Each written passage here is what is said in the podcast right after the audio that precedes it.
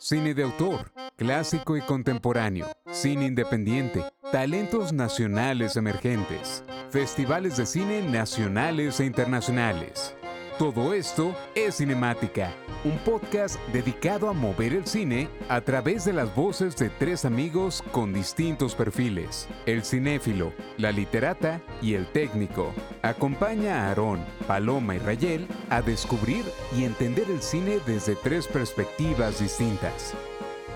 Cinemática, movemos el cine.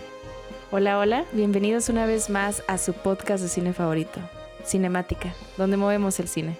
Mi nombre es Paloma y el día de hoy tenemos temas muy importantes a tratar, como lo son la desaparición de Cinemex, así como el futuro del cine en general. Al lado de mí se encuentran dos amantes del cine, Rayel y Aarón.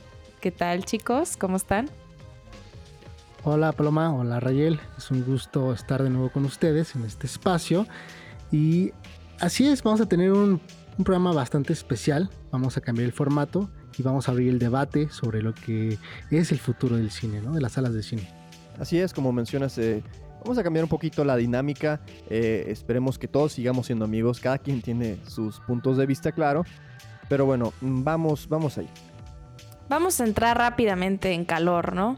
Quiero que me platiquen un poquito acerca de lo que está pasando actualmente en las salas de cine mexicanas. Pues bueno, como saben, hace unas semanas Cinemex anunció que pues iba a tener un cierre indefinido de algunos de sus complejos alrededor de la República Mexicana y esto pues empezó a abrir este como eh, ciertas incertidumbres de hacia dónde va a ir la empresa de Cinemex, ¿no? Eh, Cinemex está pasando, digamos, por una crisis financiera, entonces esto hace que, pues, cada vez esté cerrando más sus complejos a, a causa de, pues, los semáforos eh, epidemiológicos, eh, pues cada vez eh, Cinemex se va, se, va como a la tarea de pues ver qué es más viable para ellos, y si seguir abriendo este, sus salas de cine o simplemente esperar a que todo esto sea apacigüe, ¿no? recordemos que tener un cine conlleva muchas cosas, desde pues la renta de local en un centro comercial para pues alojar siempre, o sea, un montón de salas, porque suelen ser pues salas multiplex, entonces pues, pues, claro, e, eso, eso genera muchos costos, sobre todo también de dulcería y, la, y la taquilla, cada vez es, es, más baja la taquilla, ¿no? La, la asistencia de la audiencia. Que, que, por mucho que, bueno, es que se sabe que en realidad los cines de donde hacen su dinero, si es como mencionas, en dulcería, pero bueno, con, la, con el nuevo formato de la pandemia, em, me, comentaban unos amigos que recién eh, fueron a las salas porque ya no aguantaban más y querían ir al cine, como lo puedo comprender totalmente. Me decían, bueno, es que es una experiencia incompleta porque no hay ciertos, ciertas cosas en dulcería que, que, nos, que, nos, que nos encantaría tener entonces también eso le resta ganancia también a la, a la compañía, porque no solamente eh, vendes el, el, boleto, el, entonces tú sabes que donde, donde más se, gasta uno dinero siempre es en la dulcería. Eh, hay mucha gente que igual va al cine y no consume, pero eh, se compensa. Pero como lo mencionas, ahora la gente no está yendo al cine porque aún tiene miedo, porque aún piensa que es inseguro y, bueno, en, otras ciudades apenas están abriendo, donde el semáforo va avanzando de maneras diferentes.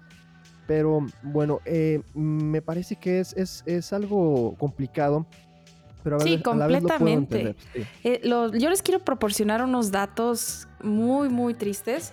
Eh, los ingresos en taquilla del 2020 se desplomaron 80% respecto al año del 2019, ¿no?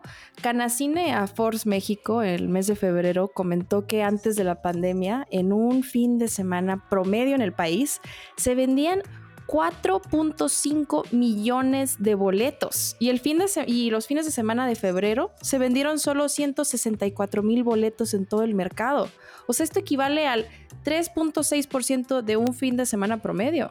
Entonces no, no es sorpresa que Cinemex tenga que cerrar sus complejos. Y, bueno, también como lo mencionas, sí, exactamente. O sea, es, híjole, ¿no? Es, es dificilísimo mantener la taquilla, mantener, mantener el complejo y, bueno, ¿qué, nos, ¿qué nos habla también de esto? ¿Qué, qué, qué, es lo que sigue?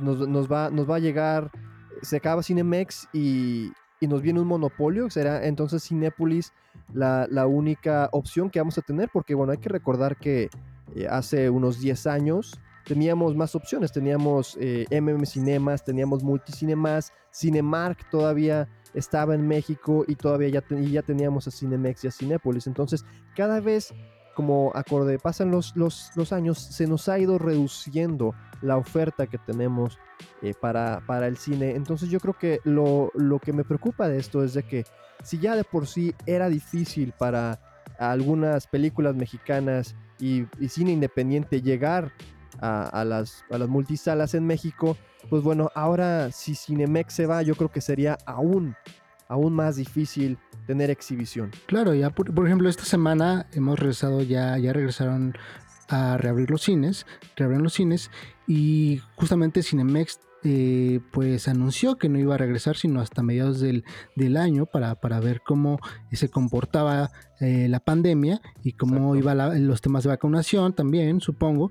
Y, bueno, eso también nos dice que Cinépolis pues se puede llevar una gran tajada de, de esas ventas, ¿no? Porque... Tajada pues, o sorpresa negativa también. Exactamente. es una apuesta, hay que recordarlo. Porque yo, yo creo más en lo que está diciendo Cinemex en este caso. Yo creo, eh, entiendo lo que, lo que Cinemex está previendo y es que es exactamente eso. No puedes, de por sí si ya no tienes venta y todavía eh, tener que invertir un poco más para reactivar las salas, eh, no solamente es subir las cortinas, prender la luz y poner los proyectores.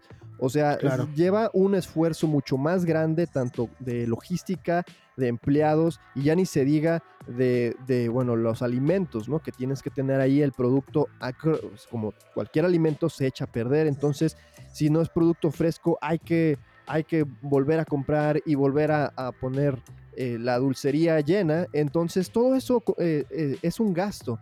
Además, todos los protocolos de salud, ¿no? Que van a. Exacto. y, como lo veo, Cinemex, Cinemex no va a tener esa apuesta porque puede ser que, que no, que no, que sea, que sea ahora sí el fin total.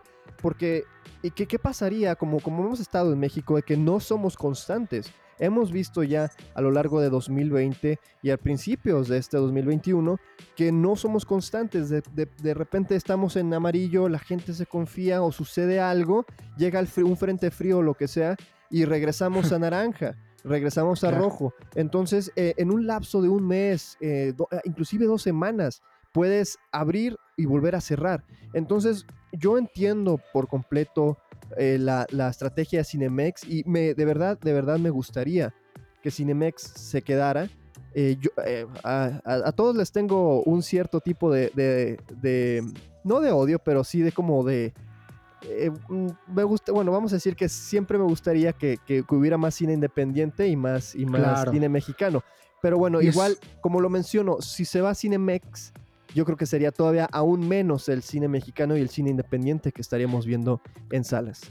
Sí, y es a lo que iba. Creo que también otro de los grandes perdedores de esta pandemia, bueno, no perdedores, pero me refiero a, otro de los grandes, digamos que a, algo que también le está afectando a esta pandemia es a los cines independientes y a estos espacios donde se ofrecía cine de arte, cine internacional, un cine diferente a los blockbusters que pues no sé, Cinepolis o Cinemex apostaba y ahora estos espacios se están cerrando también debido a los efectos de la pandemia y que ahora también las distribuidoras están viendo hacia dónde lanzar este tipo de cine, ¿no? Digo, ya hay plataformas que justamente se dedican a proyectar cine independiente, una de ellas es Movie, que bueno, Movie es más como para curaduría y cine internacional, entonces es, justamente eso, que, cada vez se va perdiendo como ese, o más bien se está perdiendo como e, e, ese sentido del cine. ¿Para qué vas al cine? Simplemente para comer palomitas y para disfrutar una película, pues que puedes ver en tu casa, creo que en Netflix, o realmente para apreciar lo que es el cine, ¿no? O sea, me refiero, hay películas que realmente son hechas para el cine y otras películas que puedes ver desde Netflix, ¿no? Entonces, también eso nos hace reflexionar en que la cartelera debe de, de ser mejor también. Claro, y eso sería, eso sería tu opinión, pero a ver, ¿qué? sí, sí, sí, dime, Paloma. No, pero yo, yo lo que me refiero es, ¿ustedes regresarían al cine en estos momentos? Porque, por ejemplo, Canacine dijo, bueno, es que en las salas de cine se va a garantizar la distancia social, que las butacas vacías entre asistentes, que el aire se va a reemplazar varias veces por función, porque bueno, eso es sumamente importante pues para prevenir el contagio del COVID. Eh, y que según acorde con la cine también se, prueba que hasta el día de hoy no hay un solo caso en el mundo que se ligue a un brote de contagio en una sala de cine. No me consta esta información, así que no me la adjudiquen, pero aparentemente a, a Canacine sí le consta, entonces es importante compartirla. Pero inclusive con esta información no sé, o sea, no, no, me siento con el deseo de regresar a las salas de cine esta semana. En mi humilde opinión, o sea, yo soy extremadamente como que paranoica y neurótica y no sé si estoy lista para regresar a las salas de cine, a pesar de que, de que las extraño muchísimo. Sí, yo, yo opino lo mismo, creo que también, o sea, optaría por un, un espacio sobre todo más abierto como los autocinemas ofrecen. Sí, claro. Sobre todo que estás en tu carro y no, no, no tienes que salir, al menos que, que quieras algo de dulcería o incluso en dulcería hay, hay logísticas, por ejemplo, el Autocinema Coyote, donde pues tú puedes pedir tu, comida desde la comida de tu carro y ya no tienes que estar formándote, ¿no? Entonces, opto más por ese tipo de espacios, pero no es lo mismo, ¿no? No es lo mismo estar en la butaca, estar disfrutando este, en, todo el esplendor la pantalla. Entonces, claro, eh, y yo, soy la, yo soy la primera en extrañarlo y en querer regresar, pero imagínate con el cubrebocas dos horas, no, está, está pesado. Sí, totalmente. Bueno, yo, yo estoy entre la espada y la pared. Es difícil, como lo mencionas. Sí, extraño mucho regresar a las salas y más porque cuando vas a ver una película que de verdad te quieres meter en la película no es lo mismo, simplemente no es lo mismo eh, y como lo mencionaba Aaron eh, que hay películas que sí son hechas para verse en la sala y hay películas que bueno es cualquier película no quiero decir palomera pero pues sí una, una película más más eh, vamos, una, una comedia, un, un, drama que no, no, no es tan inmersivo de alguna manera. Por ejemplo, yo no podría haber disfrutado 1917 o mm, Birdman en, la, en, una pantalla normal que como lo hice en el cine. Claro, es una, experiencia, diferente. Sí, a, eso me refiero. Por ejemplo, el año pasado eh, se usó como toda una polémica de muchos directores que exclamaron de que era injusto que se transmitiera su película simultáneamente en este HBO Max y en el cine. Eh, uno de ellas fue Patty Jenkins, de la, de la directora de Wonder Woman, y yo me puse a reflexionar. Realmente era como eh, muy relevante ver Wonder Woman en el cine a verlo en HBO Max o incluso Mulan, ¿sabes? O sea, Mulan en Disney Plus. bueno, pero Mulan porque la viste, ¿no? Claro, si te hubiera gustado Mulan, tal vez eh, hubieras dicho, bueno, me hubiera gustado verla en el cine, tal vez. Ya, que no te haya gustado es una cosa, pero... bueno, sí. Pero, también hablemos de la relevancia de la película. Digo, es que, como acabas de decir, no es lo mismo ver Bear, o Gravity eh, depende si te gusta o no te gusta, pero eh, tiene una, digamos que tiene, eh, tiene más razones por las cuales verse en el cine, ¿sabes? Sí. No, y están hechas Para, para, la pantalla grande, ¿no? O sea, también se, se, hay un plan detrás de todas las, las decisiones que se toman. ¿no? y, sí, también si mencionas el, sonido envolvente, claro. claro. Eso es algo que no vas a tener. Por más que me digas que tienes un, un, un, un home theater de 5.1 no es lo mismo, no va a ser lo mismo, ¿no? Porque ahora ya también hay otros formatos que se manejan. Eh, el Dolby, el Dolby Atmos, por ejemplo, que no están en todas las salas en México, pero bueno, sí es diferente, es, es, es, un surround totalmente diferente al que estamos acostumbrados. También hay que recordar la acústica que tienen las salas de cine, muy diferente. Pero bueno, eh, algo que sí no extraño, y eso sí lo tengo que mencionar eh, puntualmente, es de que, bueno, sí, antes de la pandemia ya se estaba haciendo un poco molesto ir a las salas de cine, especialmente porque de verdad la gente no, no ha entendido eh, la disciplina del teléfono celular. Eh, muchas personas ya habían dicho, bueno, es que ah, ya también no quiero ir a la sala del cine porque yo de verdad quiero disfrutar la película, pero siempre hay una persona que está con su celular y hay unas que son hasta, hasta descarados, que están absolutamente toda la película, ¿no? Con el teléfono celular. Entonces, que, o sea, ya llega un punto que ya no puedes que tienes que salirte de la, de la sala para ir a, por una persona a que le diga algo. la atención. es que están viendo el Instagram y Facebook. y, es importante. Es, todo un proceso, ¿no? Y que, bueno, es parte de, pero a la vez sí ya estaba siendo bastante molesto. La gente de verdad no entiende. Y bueno, ya también ya ni se diga, ¿no? También vivimos en México, un país que, bueno, ya sabemos que la gente a veces no lo toma de la mejor manera y pues bueno, ya había, yo, yo había llegado a ver hasta golpes, ¿no? De gente que, lo... no, de verdad, o sea, y pero ¿estás de acuerdo, ¿estás de acuerdo ahora entonces con, con tantas plataformas digitales que tenemos a nuestra disposición? No, porque, sigue siendo este, este formato de, de, ir a la sala de cine. No, para mí no hay como ir al cine e, e, en ese sentido, ¿no? Uh, hay, sí. sí, hay, maneras también, hay, maneras también, eh, bueno, por ejemplo, usualmente los fines de semana es cuando la mayoría de la gente va, entonces, eh, bueno, ya, ahí, por ejemplo, descubrí que también si vas a horas raras del día, por ejemplo, a las 12 del día, que es lamentablemente a la hora que tienen las películas como la, región salvaje, por ejemplo, ¿no? Que la tuve que ver como a las 12, de la, a las 12 del día o, a, a, las 11 de la mañana, algo por el estilo. Entonces, bueno, la sala usualmente está vacía, lamentablemente, pero bueno, también eh, era, en ese entonces era como, bueno, tengo la sala para mí solo, ¿no? Y ya ahora sí puedes totalmente disfrutar la película. Em, y eso es lo que se extraña, eso de verdad es lo que se extraña, que vas tú y, no hay nada más, o sea, es, es eso. Es simplemente eso. Es como ir a un. Es como ir al teatro. Es como. Es también ese. Ese momento como tan humano que, nos inculcaron desde que somos niños y desde que viene desde generaciones en generaciones, que la verdad a eso iba. Muchos están eh, mencionando esto, bueno, ya con las nuevas plataformas y con las nuevas alternativas que ya nos bombardearon, ahora sí, ¿no? Ya yo creo que podemos mencionar fácil unas 30 plataformas y vienen más y vienen más. Sí, cada día tenemos más. O sea, yo ya tengo suscripción a Apple TV, eh, Disney Plus no porque desprecio muchísimo a la presidenta de Lucasfilm, Kathleen Kennedy, entonces no. Pero tengo Netflix, tengo Amazon Prime, HBO, Paramount Movie, todos, y es muchísimo dinero el que se gasta al mes. O sea, y también muchísima oferta. Sí. a veces ya no sabemos qué ver. O sea, es, demasiado.